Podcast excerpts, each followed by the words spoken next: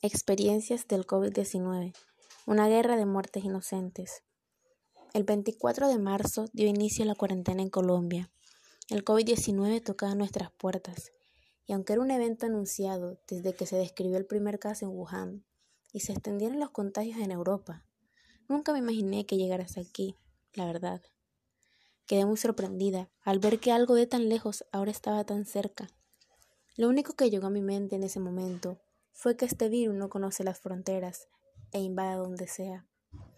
Con el pasar de los días, en cuarentena, la preocupación de las personas iba aumentando cada vez más, pero la ignorancia de muchos me dejó aún más sorprendida, o al menos eso era lo que yo pensaba.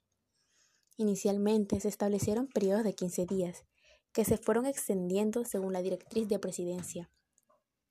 Yo la verdad no prestaba atención a esto, porque estaba consciente que lo que se venía era para rato.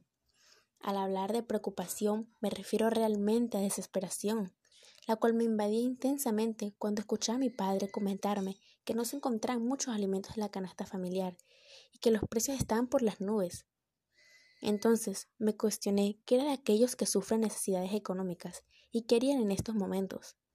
Fue en ese preciso instante donde llegué a la conclusión de que todos esos mototaxistas, trabajadores del mercado y muchas personas que se ganan el día a día para llevar alimento a casa, no eran ignorantes que salían a la calle sin tener en cuenta la crisis del momento. No. Todos ellos son cabezas de hogar, que tienen una familia a la cual cuidar y salen a pesar del riesgo de infectarse, porque los preocupa más la idea de ver un plato vacío en su casa hoy.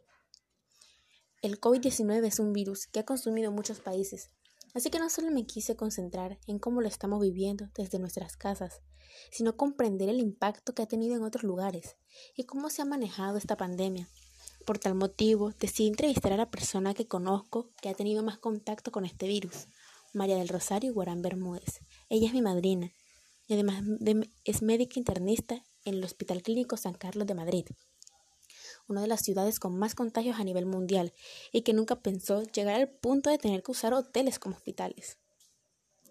Cuando me comuniqué con ella, lo primero que me interesó saber era cómo se sintió al comienzo de todo. Después de un largo suspiro, me dijo, esto ha sido aterrador. Desde el momento en que los casos en Italia se dispararon, sabía que España iba a colapsar, porque no se tomaron las medidas de protección como se debieron haber tomado. Empezaron a llegar las personas con síntomas y pasó de ser unos cuantos a unos cientos y ahora miles de infectados. Pero tenía algo claro. Sabía que mi rol era hacer todo lo posible para ayudarlos. Lo primero que tuve en cuenta desde que inició todo y que sigo manejando hasta el momento es la paciencia. Tener el control y no desesperarme es lo mejor que pude haber hecho. Aunque cada día ingresaban más infectados y más, y las cosas se volvían más complicadas. Sabía que si perdía el control, mi equipo de trabajo también lo iba a hacer, y por tanto, los únicos afectados iban a ser esas personas, que nos esperaban en una camilla, con la esperanza en sus corazones de poder ayudarlos y estar de nuevo con sus familiares que los esperaban en casa.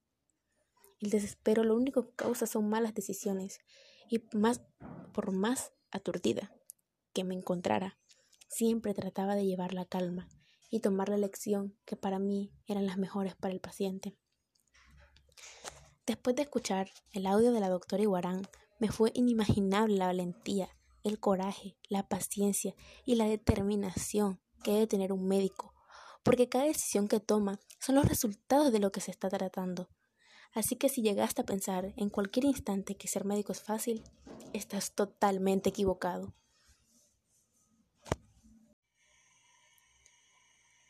Unos minutos más tarde, le pregunté qué ha sido lo más difícil por lo que ha pasado. Sin duda, en las palabras en su boca y con un poco de tristeza en la forma de cómo me hablaba, me dijo que fue extrañar tanto a su familia, estar en un hospital y pasar hasta ocho días encerrada sin poder sentir la luz del sol, a su esposo y sobre todo a sus dos pequeños. No poder abrazarlos y decirles lo mucho que les quería era su principal desafío en esos momentos. Pero de igual forma, ver la cara de todos esos pacientes, que algunos incluso llevaban hasta semanas sin poder ver a sus familiares, apegados al deseo de recuperarse para poder volverlos a abrazar, la llenaba totalmente de fortaleza. Me dijo, tenía que ser fuerte por ellos, tenía que ser fuerte por mis hijos y mi esposo. Quería poder ayudar a todas estas personas a volver a ver a su familia. Quería verlos sonreír, porque el sentimiento de estar lejos de ellos es horrible, y yo en verdad sabía que era sentirse así. Me dijo que era horrible ver la cifra de personas que morían todos los días. Pensar que muchos de ellos se levantaron para ir a trabajar o hacer sus deberes y estaban era siendo expuestos a un virus que no sabía que caminaban entre ellos. Llegó un punto que eran más los enfermos que los médicos. Las cosas se volvieron desesperantes. No había espacio para todos. Los tapabocas, los guantes y batas protectoras se iban acabando poco a poco. Definitivamente esa angustia tan grande con la que no solo cargaba ella, sino también sus colegas y hasta los mismos pacientes, fue una experiencia muy dura, pero que le dejó muchos aprendizajes. El más importante de ello es el valor de la familia. Aún recuerdo mi primer paciente recuperado. Fue una mujer de más de 50 años de edad. Recuerdo aún la sonrisa en su rostro, de poder volver a ver a su familia, de saber que iba a poder ir a casa y poder estar con ellos, porque finalmente estaba recuperada. Tenía la vista nublosa, después de escucharla, la tristeza en su voz, cómo le temblaban los labios, la firmeza cuando decía que iba a poner todos sus esfuerzos para poder ver a un paciente sonreír. No me podía sentir más orgullosa de ella que en ese preciso instante, darme cuenta de todos los sacrificios que un médico hace para ayudar a alguien. Todos ellos son unos héroes y hay que reconocer su gran valor, sus grandes valores.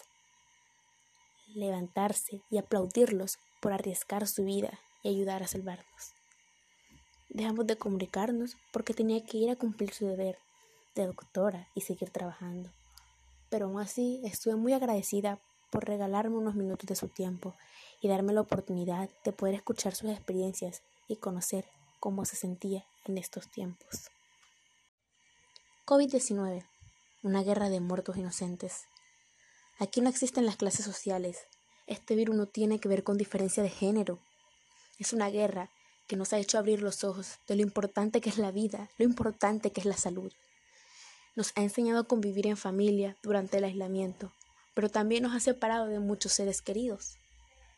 Este tiempo nos ha hecho reflexionar de lo importante que es la vida, nos muestra lo afortunados que somos muchos al no tener que sufrir por un plato de comida, al no tener que ir a exponernos en busca de nuestro sustento en la calle, porque tenemos la posibilidad de trabajar en casa me parece una falta de responsabilidad de muchas personas que no asimilan la realidad del asunto, que no son conscientes de lo afortunados que son al no pasar necesidades económicas, que en cambio gozan de sus privilegios y en vez de darle una mano al necesitado, hacen fiestas y creen que esta cuarentena son unas vacaciones.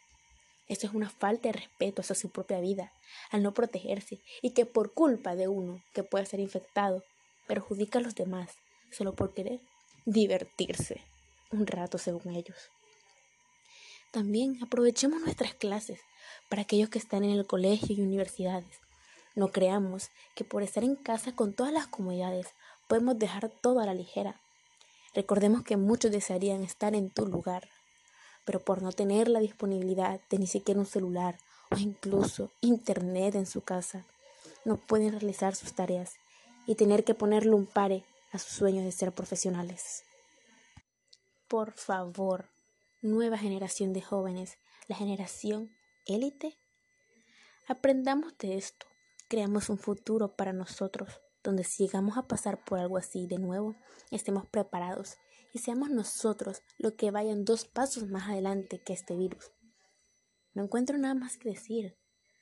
Dije todas estas palabras salían de mi corazón, de la experiencia de una doctora que está combatiendo este virus de irresponsabilidades que veo usualmente en la calle, de hechos de personas que todos conocemos que están viviendo esta crisis, peor de lo que te imaginas, muertes inocentes. Este hecho pasó a la historia y por más de que nadie lo haya pedido, somos parte de ella.